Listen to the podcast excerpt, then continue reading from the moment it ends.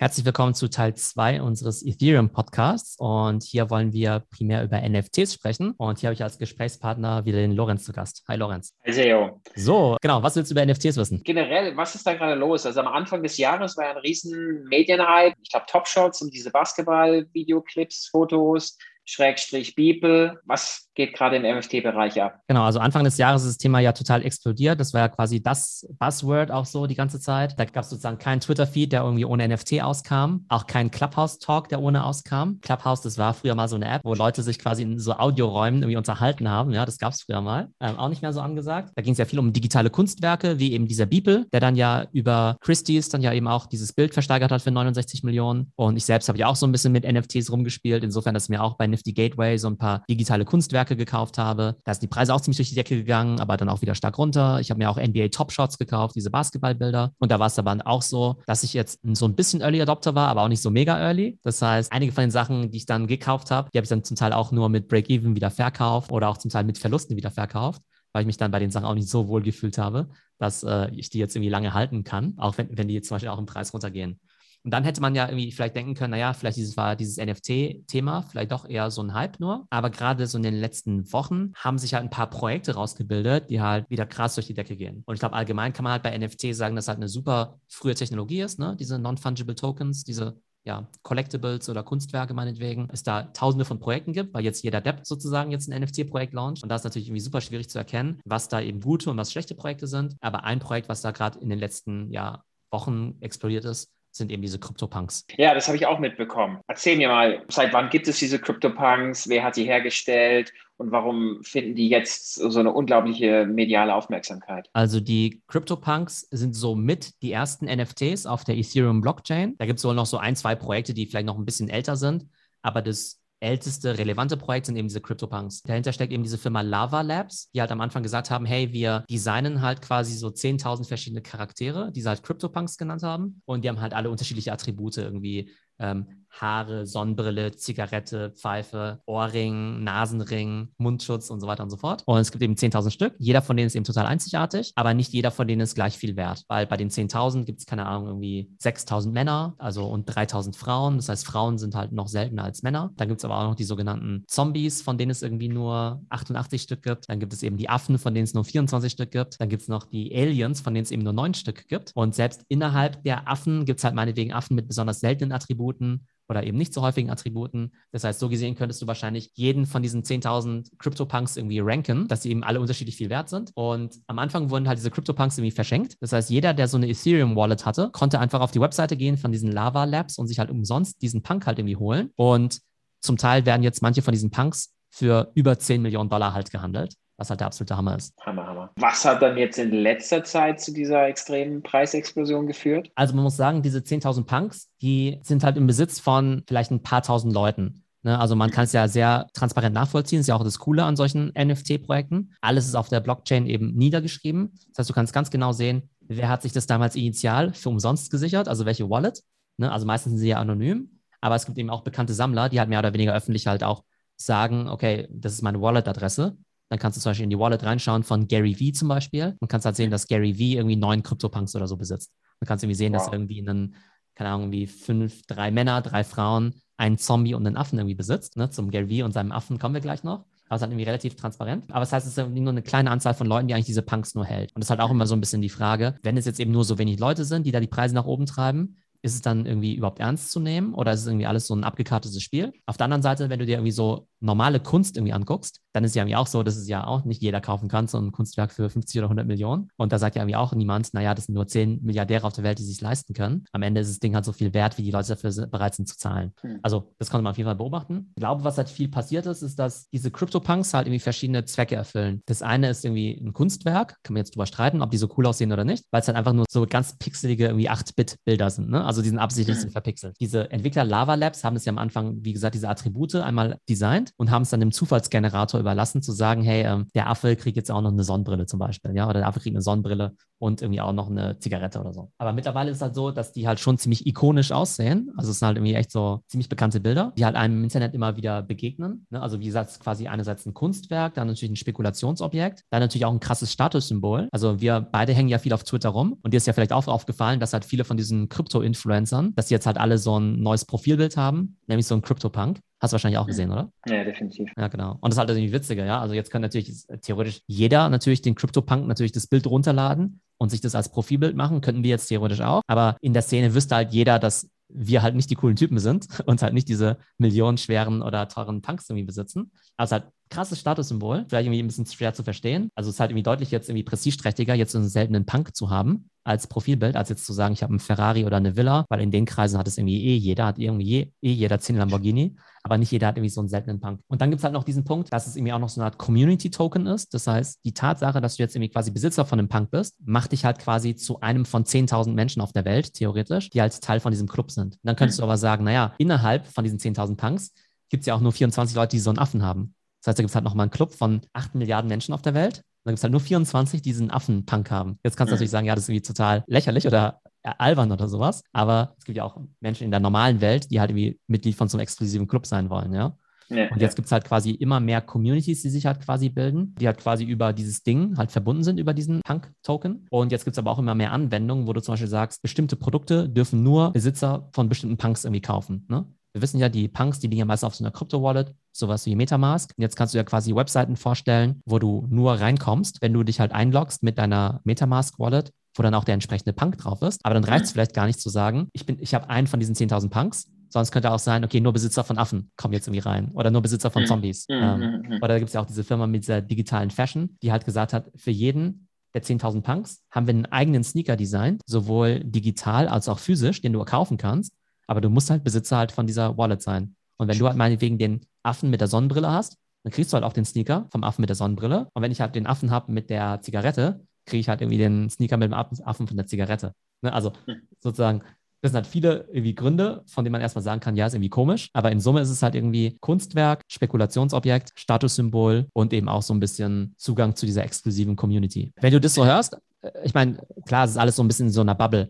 Machen diese Sachen so für dich Sinn oder würdest du sagen, nee, von diesen Sachen machen bestimmte Sachen für mich irgendwie schon Sinn und anderes findest du irgendwie totalen Quatsch. Ja, ich, kann es schon ein bisschen nachvollziehen. Also erstmal, ich denke, wenn man vielleicht Computerspieler war, sich in, sage ich mal, digitalen Welt bewegt hat, auch manchmal in diesen äh, massiven Online-Spielen, wo man mit anderen Menschen zusammenspielt, dann ist so ein digitaler Avatar, der so ein bisschen verpixelt aussieht, vielleicht gar nicht mal so fremd. Von daher, ich, ich kann das ein bisschen verstehen. Das Einzige, was ich nicht so ganz verstehen kann, sind diese extrem hohen Preise, die dafür gezahlt werden.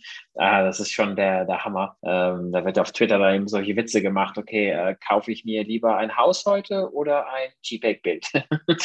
Aber ich sehe auch diese Menschen. Also ich habe dir erzählt, ich war auf der SmartCon, das ist die Smart Contract Konferenz von Chainlink diese Woche. Habe ich auch dieses T-Shirt hier an ganz stolzer Besitzer. Und dort habe ich äh, ganz viele, sage ich mal, äh, Krypto-Teilnehmer gesehen, die seit Jahren in diesem Bereich aktiv sind. Und der eine hatte auch äh, auf seinem Twitter-Account ein, ein, ein Crypto-Punk und hat den dann angeblich heute oder vorgestern, glaube ich, dann schon wieder verkauft. Also diese extreme Preisbubble oder Hosse gerade, die führt dann natürlich dazu, dass äh, ja, auch viel geflippt wird, wie man das im Englischen so schön sagt. Also ich kann es definitiv verstehen und ich sehe es auch richtig physikalisch. Ich meine, das mit diesen hohen Preisen, da sagen die Kritiker ja so ein bisschen, ja, weiß nicht, ob das jetzt irgendwie Geldwäsche oder sowas ist, äh, mhm. beziehungsweise es gibt ja so ETH-Millionäre, die ja vielleicht einfach früher super billig irgendwie ETH gekauft haben, ja und jetzt vielleicht sagen, ja, es denen im Prinzip irgendwie wurscht, wie viel das jetzt wert ist, ja. Ähm, die haben dann einfach irgendwie so Zehntausende von Ether irgendwie rumliegen oder so und dann sagen sie, okay, ob ich jetzt irgendwie für ein paar, keine Ahnung, tausend Ether jetzt irgendwie den Punk kaufe, ist mir quasi egal. Glaubst du, dass es tatsächlich so ist, dass es halt schon Leute sind, die einfach zu viel Ether rumliegen haben und halt sagen, ja, das ist für die so ein bisschen abstrakt, dass sie halt sagen, ja, kaufe ich das halt. Oder glaubst du auch, dass es halt wirklich Leute gibt, die halt hergehen und sagen, okay, ich kaufe jetzt auf Coinbase für eine Million Dollar hm. jetzt irgendwie ETH, schicke das auf meine Wallet um mir dann jetzt irgendwie so einen CryptoPunk zu kaufen? Ja, ich denke, davon gibt es viele. Ich meine, du hast ja Gary Vee genannt, äh, so einer der, der bekanntesten Beispiele gerade äh, von richtigen Persönlichkeiten, die ganz bestimmt nicht beim ICO von Ethereum dabei waren, sonst würde ich das bezweifeln. Und äh, der hat sicher eben ein paar Millionen äh, US-Dollar auf Coinbase geladen und damit sich erstmal Ethereum gekauft, um sich dann letztendlich die, die CryptoPunks zu kaufen. Das Spannende ist halt auch immer, dass diese ganzen Transaktionen relativ transparent sind. Das heißt, du kannst halt für jeden der 10.000 CryptoPunks, also du kannst jetzt auf diese Lava Labs Webseite gehen, für jeden dieser 10.000 Punks die komplette Historie nachvollziehen. Ja, du kannst irgendwie sehen, mhm. welche Gebote es gab, ob die Gebote angenommen worden sind, ob das übertragen wurde, verkauft wurde, verschenkt wurde, ob das Angebot abgelehnt wurde und so weiter. Und es gibt auch so einen ganz coolen Account auf Twitter, das finde ich auch super geil. Ähm, es gibt quasi diesen äh, CryptoPunk-Bot oder sowas. Das heißt, der tweetet mhm. halt jedes Mal, wenn ein Punk wieder verkauft wurde. Und normalerweise ist es halt so, dass jetzt halt irgendwie, der halt ab und zu so getweetet hat, weil halt nur ab und zu ein Punk verkauft wurde. Und in den letzten Tagen war es halt krass, dass halt irgendwie gefühlt meine ganze Twitter-Timeline halt immer voll war von diesem Bot, weil halt die ganze Zeit das Transaktionsvolumen halt so krass irgendwie nach oben ging oder sowas, ja. Und ja. ich glaube, in den letzten sieben Tagen wurden alleine Punks im Wert von über 120 Millionen gehandelt, ja, muss man mal vorstellen. 120 Millionen Dollar innerhalb von sieben Tagen, glaube ich. Total verrückt, total crazy. Und vielleicht hier so ein paar Highlights. Der Gary V, der hat sich ja eben so einen Affen gekauft für 3,7 Millionen Dollar. Ich glaube, das Spannende war, dass, glaube ich, der gleiche Affe irgendwie noch vor einem Jahr oder so, keine Ahnung, was der gekostet hat, ein paar hunderttausend oder sowas, ja. Mhm. Und selbst ein Gary Vee, der ja schon Early Adopter ist, der ja total an das Thema NFT glaubt, der steigt jetzt halt trotzdem erst zu einem Preis von 3,7 Millionen Dollar ein und ist offenbar der Meinung, dass es halt irgendwie noch weiter nach oben gehen wird, ja. Was ich einfach total krass finde, ja. Dann habe ich einen anderen Typen gesehen. Da kann man sehen, der hatte halt so einen Zombie. Wie gesagt, es gibt neun Aliens, 24 Affen und 88 Zombies. Das heißt, die Zombies sind gar nicht so mega, also schon selten, aber nicht so mega selten. Da habe ich einen Typen gesehen, der hat den Zombie letztes Jahr für 63.000 gekauft. Und da konnte man jetzt eben sehen, dass er ein offizielles Angebot hatte für 3,6 Millionen. Das Angebot kam auch von so einem ganz bekannten Sammler, ja. Der heißt irgendwie Perugia oder sowas, ja. Und dieser Perugia, der hat so einen Alien-Punk. Und da weiß man auch, dass der den offiziell für 8 Millionen Dollar gekauft hat. Das heißt, dieser bekannte Sammler mit dem 8 Millionen Dollar Alien-Punk hat eben offiziell dreieinhalb Millionen eben geboten, halt für diesen Zombie-Punk. Und dann hat aber der Typ, der das Ding ja nur für 63.000 gekauft hat, mhm. letztes Jahr, hat irgendwie gesagt, ja, sorry Perugia, danke für dein Angebot, aber ich möchte noch ein bisschen hoddeln. Quasi möchte meine Winner noch ein bisschen länger behalten. Also mhm. total crazy. Wie denkst du drüber nach? Also für 63.000 gekauft, jetzt eine Verfünfzigfachung und für dreieinhalb Millionen schlägt aber trotzdem das Angebot aus. Was, was denkst du, wenn du das so hörst? Ich würde es verkaufen, von daher finde ich es ein bisschen irre. Aber ja, äh, wer weiß. Ich meine, der ganze Kryptobereich wird definitiv auf die nächsten 15 Jahre weiter, weiter wachsen. Von daher ist es nicht abwegig, dass man sich Hoffnung macht, dass diese Kryptopunks vielleicht noch mehr wert werden. Denn wie du selber gesagt hast, es waren einer der ersten großen NFTs. Diesen Preis oder dieses Merkmal wird man ihnen nie wieder wegnehmen können. Sie waren eben einer der ersten. Und was du auch angesprochen hast, was ich auch extrem wichtig finde, diesen ganzen NFT-Bereich und dafür, dass es auch so viel wert ist, ist dieses, im Englischen benutzen die das Wort Provenance. Also, dass man den Ursprung ganz genau nachverfolgen kann, weil eben alles on-chain auf der Blockchain abläuft und dadurch kann man eben genau sehen, wer hat den wann besessen, wie viel wurde geboten äh, und so weiter und so fort. Und das ist quasi kryptografisch da abgespeichert. Das ist 100% nachprüfbar. Also es kann nicht irgendwie gefälscht sein, äh, die, diese Provenance, diese, diese Ursprungsfahrt, äh, was natürlich, äh, glaube ich, extrem wichtig ist, auch früher oder in der jetzigen Kunstwelt, diese Provenance. Und genau, ich glaube, ein echtes Kunstwerk, das kann ja extrem leicht gefälscht werden, aus meiner Sicht, ja. Also ja. ich glaube, selbst so eine Mona Lisa, ich glaube, da könntest mhm. du irgendwie wahrscheinlich sogar einem Straßenmaler, ja, irgendwie, wenn du dem irgendwie keine Ahnung, zehn Stunden Zeit gibst, kann dir die Mona Lisa genauso gut oder sogar noch besser malen. Ich glaube, das ist jetzt nicht so das Problem. Genau, und durch die Blockchain ist halt natürlich alles schon ein bisschen sozusagen sicherer, also es ganz authentisch zu halten. Zum Teil ist aber auch sogar auch ganz interessant. Also vielleicht ist ja echten Kunstwelt ja irgendwie auch so, dass du dich vielleicht damit rühmst, zu sagen, Mensch, ich habe dir jetzt, keine Ahnung, Kunstwelt XY jetzt von Bill Gates gekauft. Ja? Oder es hat früher irgendwie Richard Branson oder Jeff Bezos oder so gehört. Und so ist vielleicht auch in Krypto ja auch so, dass du irgendwann sagst, hey, den Punk, habe ich irgendwie von Gary Vee gekauft oder sowas, ja. Also wenn ich jetzt irgendwie 10 Millionen hätte und jetzt irgendwie Gary Vee jetzt einen Affen abkaufen würde, dann wäre es ja vielleicht auch ein cooler Teil der Story, halt nachvollziehen zu können, dass Gary Vee den mal gekauft hat und ich jetzt mit meinen 10 Millionen äh, dem Gary Vee das abgekauft habe. Ja, ja, definitiv. Da gab es ja noch eine andere krasse Story, die hast du mir ja irgendwie auch zugeschickt von so einem Typen, der hat so einen Zombie gekauft für eine Million und 48 Stunden später wieder für zwei Millionen geflippt. Weißt du, willst du vielleicht kurz erzählen oder wie, wie hast du das so wahrgenommen, als du die Story gehört hast? wie gesagt, ich kenne es ein bisschen meine Einstellung. Ich finde es verrückt. Ich hätte es nie gemacht. Aber gut, wenn man vielleicht eine Million locker hat, dann bedeutet das, dass man vielleicht auch zwei, drei oder zehn Millionen hat und dann macht vielleicht so ein Zehntel nicht so viel aus. Und äh, ja, im Nachhinein hat er Glück gehabt Und äh, er hat das Vermögen quasi oder diesen Einsatz verdoppeln können. Aber es ist halt schon crazy, wenn du mal überlegst, was für Leute das halt irgendwie sind, ne? Die halt mhm. solche Märkte irgendwie beobachten und halt irgendwie so viel ETH halt irgendwie rumliegen haben, ja? Dass sie halt mhm. sagen, okay, ich gebe jetzt irgendwie eine Million Dollar halt irgendwie aus für diesen Punk in der Hoffnung, den halt sofort wieder flippen zu können. Aber offenbar halt den Markt auch so gut einschätzen, dass sie halt da sofort halt eine Million Profit machen, halt für so, so gesehen halt irgendwie drei Mausklicks, ne? Mhm. Ja. ja klar. Was da halt ja. auch ziemlich interessant ist, sind diese, Commun diese Communities. Also diese Punks, die werden ja natürlich auf Twitter viel diskutiert, aber es gibt ja zum Beispiel auch diesen Crypto-Punk Discord zum Beispiel weil diese ganzen Punk-Owner halt irgendwie auch alle diskutieren. Einerseits, hey, welcher Punk ist wie viel wert? Findet ihr jetzt den Punk mit den roten Haaren cooler als den mit den, weiß ich, blauen Haaren und so weiter? Also für Leute, die jetzt irgendwie so Discord nicht nutzen, ja, also die es halt nicht kennen, wie würdest du quasi diese Communities beschreiben? Jetzt unabhängig jetzt von CryptoPunks, aber wie mächtig sind diese Discord-Communities so aus deiner Sicht? Ja, super wichtig. Also ich denke, diese Discord-Communities kann man so ein bisschen vergleichen zu Microsoft Teams oder Slack. Das sind quasi Kommunikationsplattformen, auf denen sich Gruppen um ein bestimmtes Thema sammeln und dann eben nur über dieses eine Thema reden,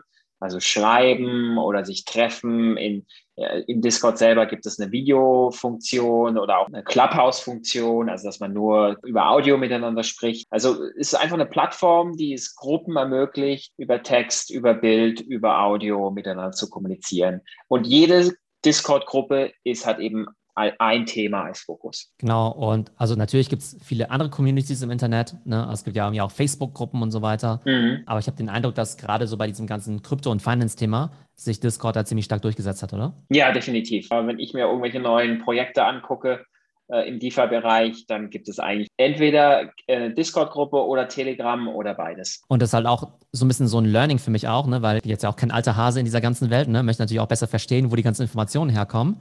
Und tatsächlich sind halt solche Informationen über, was ist das nächste Dogecoin oder was ist das nächste CryptoPunks oder welchen CryptoPunk sollte man jetzt kaufen, das entsteht halt oftmals halt in diesen ganzen Gruppen. Ne? Also ich glaube, mhm. man, also, ne, also ist natürlich einerseits gut, einen guten Twitter-Feed zu haben, ist halt irgendwie sehr, sehr wertvoll. Aber dann so, aus meiner Sicht, so der nächste Level wäre halt zu wissen, was sind die relevanten Discord-Server, was sind die relevanten, keine Ahnung, Telegram-Gruppen und so weiter die ja auch oftmals gar nicht so öffentlich zugänglich sind und man da so ein mhm. bisschen so ja, rausfinden muss, wo die sind und da so ein bisschen rein networken muss. Ja, definitiv. Aber, aber da finde ich es halt wieder so krass, wie einfach sozusagen, ja, logischerweise irgendwie so ne, irgendwie Wissen es macht, ja, und kann halt irgendwie schon sehr, sehr viel Geld wert sein. Und deshalb glaube ich, egal wofür man sich interessiert, aber gerade in diesem NFT- oder Kryptobereich ist, glaube ich, sehr, sehr wichtig. Also da gibt es nochmal, glaube ich, eine ganz andere Welt nochmal an Informationen, die es dann nochmal, ja, in diesen ganzen Discord-Gruppen und so gibt. Also vielleicht so ja. Das noch so als äh, beiläufiger Kommentar. Genau, jetzt haben wir ja über diese ganz teuren Punks ja gesprochen, ne? ne? Also ne, 3 Millionen, 5 Millionen, 10 Millionen und so. Jetzt habe ich dir ja in den letzten Wochen und Monaten ja immer wieder so irgendwie Punks geschickt, die ich sozusagen mhm. ja im Auge behalten habe, ja? Mhm. Wo ich gesagt habe, hey, es könnte mich irgendwie auch interessieren. Und es gibt immer den sogenannten Floor Punk. Und ja. der Floor Punk ist quasi immer so der günstigste Punk, den es halt gibt. Ja, also quasi für mhm. so arme Schlucker, die halt irgendwie so in diesen Bereich einsteigen wollen. Ja. Und ich würde mir jetzt logischerweise, kann mir jetzt irgendwie keinen Affen oder so kaufen oder Zombie oder so. So habe ich mir halt eher, mich eher an diesen Floor-Punks irgendwie orientiert. Ne? Und diese Floor-Punks, die günstigsten, die haben dann ja vor ein paar Wochen oder so halt so um die, würde mal sagen, so 20.000 Dollar gekostet, was so eine Kombination war aus einem niedrigen Ethereum-Preis. Ethereum-Preis im Sinne von 10 ETH zum Beispiel und dann auch einem niedrigen Ethereum-Kurs in Dollar.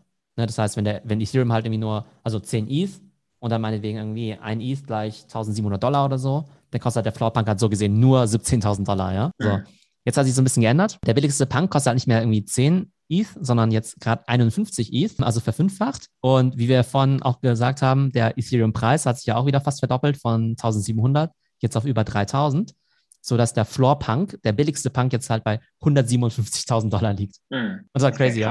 Und das ist halt so ein Ding, wo ich jetzt da definitiv rausgepreist bin, ja. Also ich habe ja nichts mhm. gegen so ein bisschen Gambling und auch so ein bisschen äh, spekulatives Investieren und so weiter, ja. Und irgendwie so einen coolen Punk, irgendwie vielleicht für, keine Ahnung, für den damaligen Floor, ja, hätte ich mir vielleicht noch vorstellen können. Aber jetzt irgendwie so 150.000 Dollar für so einen Punk, also nee, das muss jetzt irgendwie nicht sein. Wir hatten ja schon mal drüber geredet, ne? Sollen wir, sollen wir mal jetzt irgendwie zusammenlegen, um so einen Punk zu kaufen? Ja, es gibt ja mittlerweile die, so Services, äh, wo du einen fraktionalisierten NFT kaufen kannst. Da kann man dann sich also kryptografisch auch abgesichert 50 Prozent von dem, äh, von dem einen NFT kaufen, du kaufst ja dann die restlichen 50 Prozent.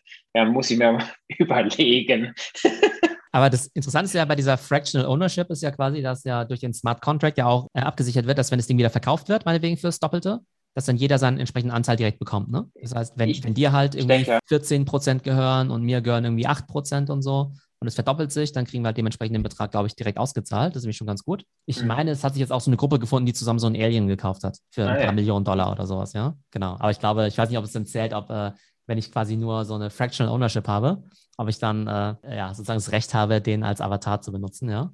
Wenn ich ja. irgendwie nur ein Prozent vom Alien benutze, weiß ich jetzt nicht. Du darfst dann nur ein Pixel benutzen auf deinem Twitter-Profil. Ja, genau, ja. Genau. ja, genau. Nur die, nur die, nur die Mütze vom äh, Alien oder so. Ja, interessant. Was gibt es denn noch? Äh, gibt es noch andere NFTs, die du so verfolgst, die du interessant findest? Oder gibt es noch etwas, was du zu den CryptoPunks sagen willst? Genau, vielleicht noch abschließend zu den CryptoPunks. Also ich kann mir schon vorstellen, dass es, also die Preise gerade sind so ein bisschen crazy, aber ich kann mir halt schon vorstellen, dass es halt mit dieser Exklusivität von diesem Club halt irgendwie mhm. schon was auf sich hat, ja, dass jetzt irgendwie nicht nur Quatsch, Quatsch ist, ja. Und wenn man wieder so ein bisschen weiterdenkt, so in Richtung Metaverse und so, dass man halt wirklich sagt, okay, dass du entweder sagst, in der virtuellen Welt hast du einen extrem hohen Status, wenn du halt einfach diesen Punk besitzt und das auch jeder weiß, Ne? Das ist ja irgendwie, hat das halt irgendwie sehr wichtig ist. Und genauso glaube ich auch diese exklusiven Rechte, ja, dass du halt irgendwie sagst, vielleicht gibt es irgendwann so Discord-Server mit den krassesten NFT-Informationen, die halt nur für Punk-Inhaber ab Stufe Zombie irgendwie äh, erhältlich sind oder sowas. Ja, sowas kann ich mir schon, schon ziemlich vorstellen, ja. Wo du dann vielleicht auch irgendwann sagst, hey, ich will unbedingt in diese Discord-Gruppe rein, da gibt es so krasse Insider-Informationen, dann kaufe ich mir halt diesen blöden Zombie-Punk, auch wenn er irgendwie drei Millionen Dollar kostet, weil die Information, die es dort gibt, oder das Netzwerk noch wie viel krasser ist, ja. Ich meine, mhm. letztendlich gibt es in der realen Welt, da gibt es ja irgendwie auch diese Milliardärstreffen, ne? Das gab es ja vor kurzer Zeit ja, glaube ich, auch, ne? Ähm, also mhm. letztendlich sowas wie Davos, ja, ne? Weltwirtschaftsgipfel in Davos. Ist ja auch so, dass die ganzen Millionäre sich da diese Mitgliedschaft mehr oder weniger kaufen, damit die sich halt da immer treffen können. Und ich glaube, mhm. letztens gab es ja auch in Amerika ja auch dieses Treffen, ich weiß gar nicht, wie das heißt. Weißt du, wovon ich rede? Also wo auch der Bezos war und der Bill Gates und so, wo ja diese ganzen Milliardäre irgendwie alle abhängen oder so im Sommer. Das ist irgendwie nur das Sommercamp für Milliardäre. Ist ja auch so eine exklusive Community. Und das ist mhm. natürlich auch krass für Networking und so. Und da sagen die mhm. halt auch, okay, hey, who cares, ob da die Mitgliedschaft mich irgendwie direkt oder indirekt Millionen von Dollar kostet, wenn ich da irgendwelche Milliarden-Deals abschließen kann. Und eine ähnliche Dynamik könnte ich mir irgendwann mal mit den Punks vorstellen. Also ich glaube, das wird schon ziemlich spannend. Was vielleicht andere Projekte angeht, ich habe ja vorhin so ein bisschen gesagt, dass es ja diese NBA Top Shots gibt, gab. Da bin ich jetzt nicht so davon überzeugt, weil da gibt es halt einfach viel zu viel Angebot, ja. Also klar, mhm. es gibt irgendwie natürlich die auch ganz seltene LeBron James Karten oder sowas, ja. Aber es gibt halt in Summe halt irgendwie Millionen halt von diesen Moments, ja. Das heißt, es hat jetzt überhaupt keine Aussagekraft zu sagen, ich habe jetzt einen NBA Top Shot, ja. Es gibt auch NBA Top Shots, die sind irgendwie so ein Dollar wert oder sowas, ja. Das heißt, das finde ich jetzt irgendwie nicht so spannend. Diese digitale Kunst finde ich jetzt irgendwie auch nicht so spannend, weil es halt sehr subjektiv ist. Tatsächlich finde ich halt diese Community-Tokens wie CryptoPunks halt irgendwie spannend, weil du halt wirklich weißt, da gibt es halt nur diese 10.000 Stück und da gibt es jetzt halt eine besondere Kategorie davon, diese sogenannten PFPs, halt diese Profile-Picks. Und jetzt gibt es halt irgendwie gerade viele Projekte, die halt quasi versuchen, CryptoPunks nachzumachen, weil sie halt sehen, ja, es geht irgendwie voll ab. Und jetzt gibt es halt irgendwie gefühlt gerade zig verschiedene von diesen PFPs, also Profile-Pick, äh, NFT-Clubs, weil sie sagen, jetzt gibt es halt nicht irgendwie 10.000 Punks, sondern 10.000 Katzen oder 10.000, keine Ahnung was. Da muss man natürlich auch das richtige Projekt aussuchen. Aber eins, was davon auch gerade ziemlich abhebt, ist der sogenannte Board Ape Yacht Club. Ne? Also quasi, das sind halt so 10.000 Affen, so Comic-Affen, die besonders gelangweilt aussehen. Ähm, und das Thema ist halt quasi so ein Yachtclub, dass halt diese Affen halt alle auf so einer Yachtclub irgendwie abhängen und dementsprechend auch so zum Teil so Kapitänsmützen anhaben oder Piratenmützen oder irgendwie so gestreifte Matrosenshirts und so weiter. Sind diese Board Apes auch in deiner Twitter-Bubble aufgetaucht? Ja, definitiv. Ich meine, die haben auch einen guten Begriff oder dieser Hauptbegriff Apen. Weißt du, woher der herkommt? Ich glaube schon, aber erzähl mal. Also der kommt ja so ein bisschen aus dem DeFi-Bereich. Und anfangs oder immer noch gibt es immer wieder neue Dapps, also neue irgendwelche Finanzanwendungen, wo eigentlich niemand eine richtige Ahnung hat. Und wenn dann einer den Mut hat, da sage ich mal ein Is, zehn Is oder vielleicht 100 Is reinzupacken, um dann zu gucken, ob das wirklich profitabel ist, dann sagt man, man aped in diese Dap jetzt rein. Also man afft sich da quasi rein.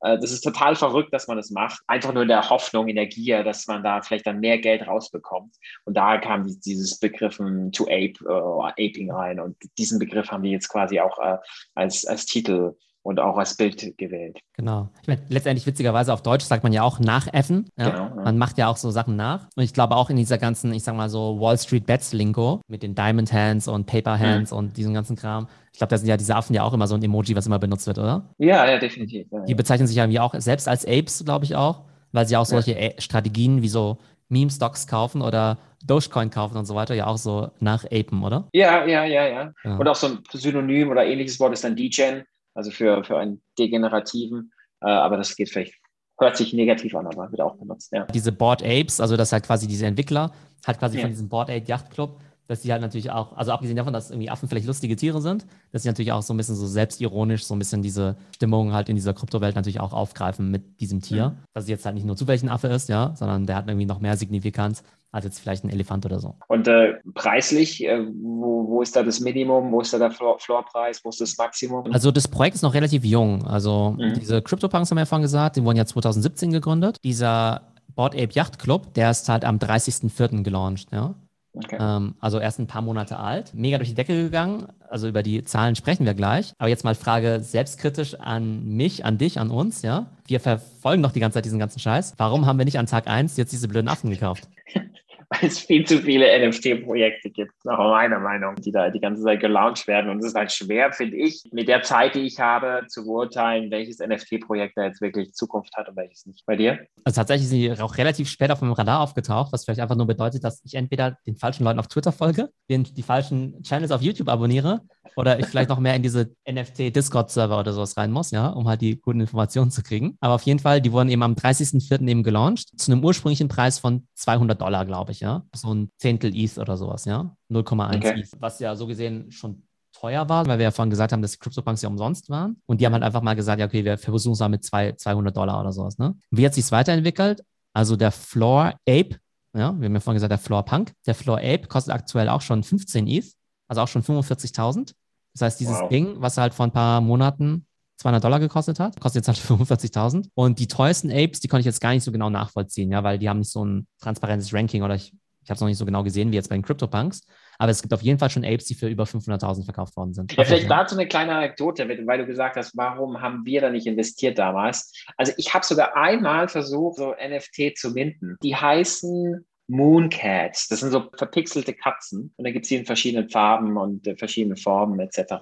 Aber das Problem ist, ich habe das zufällig auf Twitter gesehen. Das war schon zwei Stunden zu spät. Das wurde quasi gelauncht und haben sich die alle darauf gestürzt. Die minden dann quasi alle gleichzeitig oder versuchen alle gleichzeitig dann diese, diese NFTs zu minden, was dann in, zu diesem Zeitpunkt zu einem extrem hohen Explosion der Gasfees führt. Und weil dann das Ethereum-Netzwerk auch verstopft ist, führen dann viele Mint-Versuche zu Failed Transaction. Ich hatte dann auch eine Transaktion, und da habe ich dann, der hätte mich theoretisch, glaube ich, 4000 Euro gekostet. Und ich habe das zum Glück nicht gemacht. Also ich habe nicht äh, auf Sign gedrückt. Äh, denn äh, also es kann ganz schön in die Hose gehen, wenn man da am Anfang auch dabei ist. Also man muss sich wirklich, wirklich gut auskennen. Man muss sich halt wie auskennen. Und wie gesagt, ich bin halt bis zu einem gewissen Grad halt experimentierfreudig, aber irgendwann wird es halt echt teuer, ja. Wie gesagt, also bei Top Shots, also ich habe da bestimmt auch mal irgendwie einen Top Shot mal für über 1000 Dollar gekauft oder sowas, ja. Die jetzt vielleicht jetzt auch nicht so, so super entwickelt haben. Aber ich habe ja mhm. zum Beispiel auch diesen NFT-Sneaker ja auch gekauft, auch als Experiment. Ich habe ja. auch 5000 Dollar dafür bezahlt. Ich glaube, ich habe es dann relativ schnell Break-Even wieder verkauft oder sowas, ja. Obwohl dieser Künstler, ich glaube, der ist relativ bekannt, also vielleicht geht es auch nochmal nach oben, dann würde ich mich ärgern, ja. Aber so in, diese, in diesem gewissen Bereich habe ich ja schon so eine ja, Experimentierfreudigkeit oder sowas, ja, auch jetzt in unsichere Projekte und so. Das Problem ist halt, ja, wie wir vorhin gesagt, also der Floor Punk, wie gesagt, 160.000 Dollar. Das ist halt jetzt echt schon zu crazy. Bei so einem Floor Ape, 15 East, 45.000, ist halt auch schon echt viel irgendwie, ja. Aber das Ding ist halt, ja, Jetzt wissen wir ja, wie krass diese Punks abgehen können. Jetzt wissen wir natürlich nicht, ob die Apes jetzt genauso abgehen, weil die natürlich ein viel neueres Projekt sind oder sowas, ja. Auf der anderen Seite ärgert man sich natürlich dann, wenn man Stand heute, ne, heute, weiß ich, am wievielten August wir heute miteinander sprechen und wir irgendwie drüber sprechen, ob wir jetzt irgendwie vielleicht zusammenlegen sollten, um so ein Ape zu kaufen oder sowas, ja. Und wir vielleicht sagen, ja, 15 ETH irgendwie viel zu viel. Und dann irgendwie der Floor Ape dann in, also in sechs Monaten bei 100 ETH oder sowas, ja. Keine Ahnung. Also wie, wie würdest du darüber nachdenken? Seit würde ich lieber mein Vermögen in produktive Assets anlegen, also Aktien und Krypto-Coins und Coins, die möglichst eine, ja, wie Ethereum eine richtige Funktion haben oder an irgendeiner DEP gekoppelt sind. Aber mit NFTs ist schon schwer. Also vielleicht noch an die Zuhörer, ist natürlich auch eher so eine hypothetische intellektuelle Diskussion. Also ich bin jetzt auch nicht so ein High Roller, ja, der hier jetzt die, die, die Floor Apes oder Floor Punks oder so aufkaufen würde, ja. Es geht ja eher so ein bisschen darum zu verstehen, wie man prinzipiell vielleicht in solche Projekte einsteigen könnte. Aber ich glaube, das Ding ist halt vielleicht auch am Ende wieder, dass die meisten von diesen NFT-Projekten halt irgendwie doch auf Ethereum irgendwie basieren. Und wenn man jetzt eben der Meinung ist, man ist nicht in der Lage, das richtige Projekt rauszusuchen, ob es jetzt irgendwie Katzen, Punks oder Hunde oder so, sowas sind, ja, oder Affen, dass man dann vielleicht am Ende doch drauf setzt, okay, gut, dann kaufe ich einfach Ethereum. Mhm. Weil so oder so der NFT-Hype, wenn wir glauben, dass es ihn gibt, halt irgendwie dazu sorgen, dafür, dazu führen wird, dass halt irgendwie Ethereum halt irgendwie hochgeht und man halt dann nicht das Risiko eingeht, jetzt ein ganz bescheuertes äh, Profile-Pick-Projekt zu kaufen, was irgendwie auf Null geht. Ja, sehe ich auch so. Es gibt ja auch noch ganz andere Gerüchte und Unternehmen, die vielleicht NFTs auf den Markt bringen und äh, vielleicht kann man da noch relativ günstig äh, einsteigen. Also es gibt jetzt Gerüchte, dass oder ich weiß nicht, ob das schon Realität ist, Louis Vuitton NFT-Projekte hat. Und dann gibt es ja zum Beispiel diese Funko-Puppen, diese Plastikpuppen mit verschiedenen Themen oder Gesichtern. Ich weiß nicht, ob du von denen schon mal gehört hast, die sind ganz groß in Amerika. Die wollen auch bald NFTs rausbringen. Also ich denke, es wird der der Zustrom, der Strom an NFTs wird äh, definitiv nicht abnehmen. Aber ich glaube, dass halt schon ein richtiger Mehrwert dahinter stecken muss, ja. Dass es halt entweder krasses Statussymbol ist, also bei Louis Vuitton ja. reizt vielleicht auch schon, dass du sagst, okay, es ist halt irgendwie krasse digitale Fashion oder sowas, ja, und das trägst du halt im Metaverse, dass halt das vielleicht schon cool genug ist. Oder dass es halt irgendwie so krasse Benefits geben muss, dass du halt irgendwie Teil von so einem Club bist, ja. Und vielleicht noch ja. zu diesen Benefits. Das Spannende ist, dass zum Beispiel bei diesem äh, Board Ape Yacht Club, dass mhm. quasi die Besitzer von diesen Affen dass sie dann irgendwann so einen Hund kostenlos geschenkt bekommen haben. Mhm. Ja? Also quasi, die haben dann quasi so eine zweite Edition quasi gemintet, aber nicht mit Affen, sondern mit Hunden. Aber die mhm. Hunde mhm. gehören quasi auch, also dann quasi die Board Kennel Club haben sie es genannt, also quasi mit solchen Hunden. Und Hunde mhm. und Dogecoin und so passt ja auch in diese Kryptowelt so rein. Aber mhm. da war quasi der Benefit dafür, dass du halt quasi einer der treuen Apes halt warst, ja. Dass du halt irgendwie umsonst halt diesen Hund bekommen hast. Und ich glaube, ein paar mhm. Leute haben quasi jetzt diese Hunde auch schon für 10.000 Dollar oder sowas verkauft. Und das ist halt so eine spannende Mechanik, weil vorhin bei den CryptoPunks, wir haben ja diese Firma Lava Labs, haben wir ja vorhin gesagt, die haben ja diese 10.000 Punks rausgebracht. Und im zweiten Schritt haben sie ein neues Projekt gestartet, das heißt irgendwie MeBits. Also MeBits quasi wie so, also mhm. MeBits. Und das sind halt quasi wie so 3D-Charaktere so ein bisschen, ja. Sehen jetzt nicht ja. so cool aus wie Punks, finde ich. Aber da war es auch so, dass sie halt irgendwie 20.000 davon rausgebracht haben. Aber jeder von den 10.000 Punk-Besitzern hat halt auch kostenlos so ein MeBit bekommen. Und das ist halt so ein bisschen das Interessante, ja, dass halt diese Developer-Studios halt einfach sagen können, okay, es gibt halt diesen Club, also ne, mit Affen oder Punks und so weiter, aber denen geben wir halt noch irgendwelche Goodies. Und diese Goodies mhm. könnten halt irgendwie sein, du bist Mitglied im Club, Du kriegst dann irgendwelche neuen NFTs kostenlos und so weiter, hast meinetwegen Vorkaufsrecht oder so. Was noch besonders interessant ist bei diesen Affen, bei diesen Board Apes, ist, dass ja bei dieser digitalen Kunst war ja immer so ein Thema, dass du gesagt hast, nehmen wir an, du, du kaufst jetzt meinetwegen ein NFT mit, keine Ahnung, mit Batman drauf oder sowas, ja? Dann mhm. gehört dir natürlich nicht die Rechte irgendwie an Batman. Also dir gehört irgendwie mhm. dieses NFT, aber du kannst jetzt ja irgendwie nicht, jetzt nicht einen Batman-Film rausbringen oder so. Und bei diesen Affen ist es halt so, dass du die Rechte halt an diesem Affen hast. Das heißt, du ah, könntest jetzt halt okay. irgendwie T-Shirts drucken. Also wenn du jetzt sagst, ich habe jetzt irgendwie den Affen mit den Laseraugen und der grünen Mütze, dann könntest du halt quasi T-Shirts drucken oder sowas und den auch kommerziell verwenden. Das ist halt natürlich auch nochmal ein krasser Benefit. Ne? Und ich glaube, okay, das sind halt nochmal so spannende Sachen, wo halt die quasi die Entwickler von solchen Projekten sich halt überlegen können, was geben wir der Community an Mehrwerten und wie können die vielleicht auch selber Geld damit verdienen. Und theoretisch könnte es ja so sein, dass jetzt meinetwegen der Affe mit den Laseraugen vielleicht irgendwann so eine bekannte Comicfigur wird, wie jetzt irgendwie Mickey Mouse, theoretisch. Ja? Und dann wärst mhm. du halt quasi der Rechteinhaber an Mickey Mouse, wenn du halt diesen Token irgendwie besitzt. Ja? Und mhm. dementsprechend ist natürlich auch viel wert. Ne? Und irgendwann kann ich mir halt irgendwie schon vorstellen, dass halt diese Affen oder meinetwegen diese Punks halt so ikonisch sind. Was heißt, irgendwann mal. Also in dieser Kryptowelt ist halt der Punk halt definitiv, also das ist definitiv cooler als Hulk oder Iron Man oder Captain America oder Mickey Mouse oder sonst was. Ja, das ist ja jetzt schon Realität irgendwie. Also hm. muss man gar nicht so weit gucken. Und deshalb auch noch spannend, wenn quasi dir auch noch irgendwelche Rechte dann irgendwie dran gehören. Ja, definitiv. Äh, wenn man das selber nochmal verwerten kann, dann äh, kommerzialisieren kann, hat das natürlich noch viel höheren Wert. Und Gary Vee zum Beispiel, fand ich auch spannend, der hat ja auch so ein eigenes NFT-Projekt rausgebracht. Kennst okay, wusste ich nicht. Nein. Ja, genau. Das heißt irgendwie V, Friends. Mhm. Und das ist jetzt nicht so ein Profile-Pick-Ding, das sind quasi immer so Tiere, die er selbst gemalt hat. Also ich finde, der kann jetzt okay. nicht besonders gut malen, ja.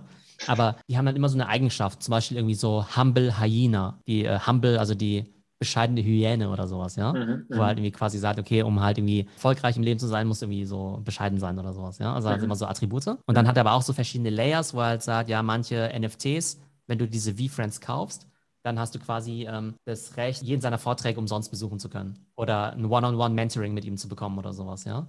Äh, das ist mhm. ja auch was, was sich halt viele wünschen mit Gary Vee oder sowas, ja. Und das finde ich ja auch ein cooles Membership-Konzept, äh, wo du halt einfach sagst, an den Besitz von einem Token sind halt bestimmte Rechte wieder geknüpft. Und mhm. ich folge ja Gary Vee ja auch schon seit langem. Und der hat dann die ganze Zeit sein NFT-Projekt irgendwie so gehypt, ja, und hat halt gesagt, dann und dann kommt's raus und hat dann irgendwie all seinen Followern irgendwie gesagt, okay, das ist das Release-Date, da müsst ihr irgendwie einen ETH in eurer Wallet haben, hat irgendwie jedem erklärt, wie so eine Wallet funktioniert und dass man irgendwie einen ETH haben muss, ja. Und da habe ich okay. irgendwie auch gedacht, ja, okay, ich finde ja Gary schon ganz cool, aber will der jetzt hier einfach nur mal mächtig abkassieren irgendwie, ja?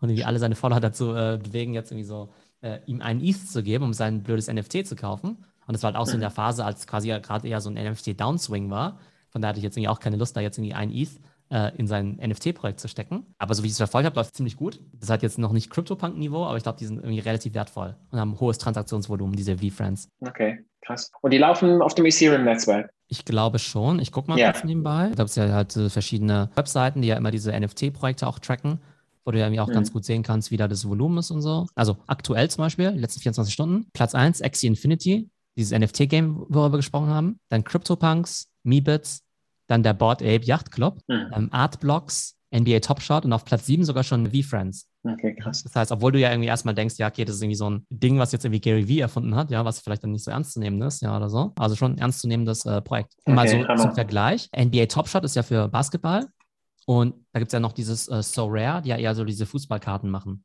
Und dieses So Rare ist ja so ein französisches Startup und die sind ja auch irgendwie mit, keine Ahnung, Hunderten von Millionen oder so bewertet. Und mhm. dieses V-Friends hat in den letzten 30 Tagen mehr Volumen als dieses So Rare. Und So Rare ist ja so gesehen ja ein cooles, gehyptes NFT-Startup, so ein, so ein Developer-Ding. Und V-Friends ist ja einfach nur so ein Typ, halt so ein Gary, der halt solche Dinge rausbringt. Aber es ist ja so dieser nächste Schritt auch von dieser Creator Economy. Ich spreche auch von dieser Creator Economy.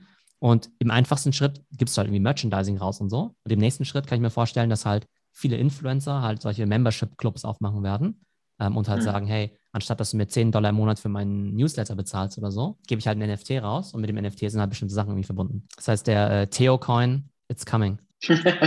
Gibt es den Podcast äh, und YouTube-Videos nur noch für Inhaber vom Theo-Token. Yes. Noch, noch, noch zu haben für nur 10 ETH. Ja, also wer sich jetzt einen sichern möchte, 10 ETH auf die Wallet laden. Ja, genau. dann sieht man wahrscheinlich on-chain, wie du dir dann schwuppdiwupp schnell einen CryptoPunks kaufst, wenn du genug ja, genau, Follower genau. hast. Ja, nee, dann kriege ich, nee, äh, ich, ich launch einfach meinen mein Theo-Coin und eine Stunde nach Drop habe ich ein neues Profilbild. Zombie, CryptoPunk. Ja, genau. Ja. ja. Und so jetzt in die Zukunft gesehen, äh, welche Projekte wirst du quasi Auge behalten? Also ich finde diese Profile-Pick-Geschichte halt schon ziemlich spannend. Also ich glaube, den, den Floor-Punk, den werde ich so schnell leider dann doch nicht kaufen. Aber ich werde natürlich gucken, wie das mit Punks und mit Apes eben weitergeht. Aber dadurch, dass ich jetzt ja verstanden habe, wie diese Dinger funktionieren, würde ich halt hoffen, dass wenn das nächste Profile-Pick-Projekt irgendwie kommt, ich das hoffentlich schneller identifiziere, ja. Also ich werde dann vielleicht doch irgendwie einsteigen, wenn das Ding vielleicht doch nur 200 Dollar kostet oder sowas, ne? Es geht ja auch immer darum, irgendwie solche Muster zu erkennen.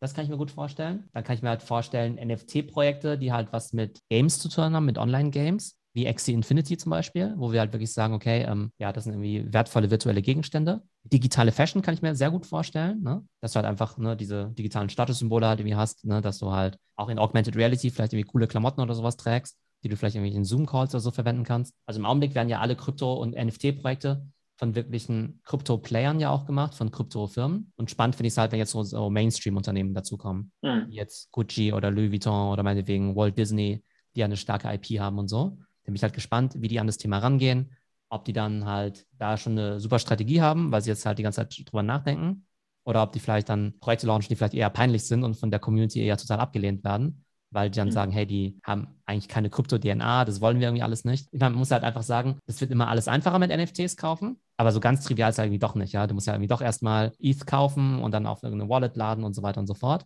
Ich glaube, das ist jetzt für den durchschnittlichen äh, äh Gucci-Fan jetzt irgendwie doch nicht so ein einfacher Vorgang. Also ich glaube, mhm. dass, glaube ich, dieses Thema NFT noch weiter explodiert. Ich glaube, da muss man es irgendwie schon noch ein bisschen äh, zugänglicher machen. Das machen ja zum Teil ja auch solche Firmen wie Topshot oder Nifty Gateway, dass, dadurch, dass du einfach mit Kreditkarte zahlen kannst. Da brauchst du ja mhm. gar kein Ethereum. Das finde ich eben noch so ganz spannend. Ne? Aber wie gesagt, also ich glaube halt irgendwie Profile-Picks und Community-Token sind halt spannend. Dann Sachen, die was mit Gaming und auch mit Metaverse zu tun haben. Und dann mal gucken, was eben diese Mainstream-Companies machen, wenn sie eben auch in den Bereich einsteigen. Ja, vielen Dank, Theo. Jo, dann danke, Lorenz, und wir gucken mal, in welche Tokens, Coins und so weiter wir mal gemeinsam investieren. Alles klar. Ciao. Also, mach's gut. Ciao.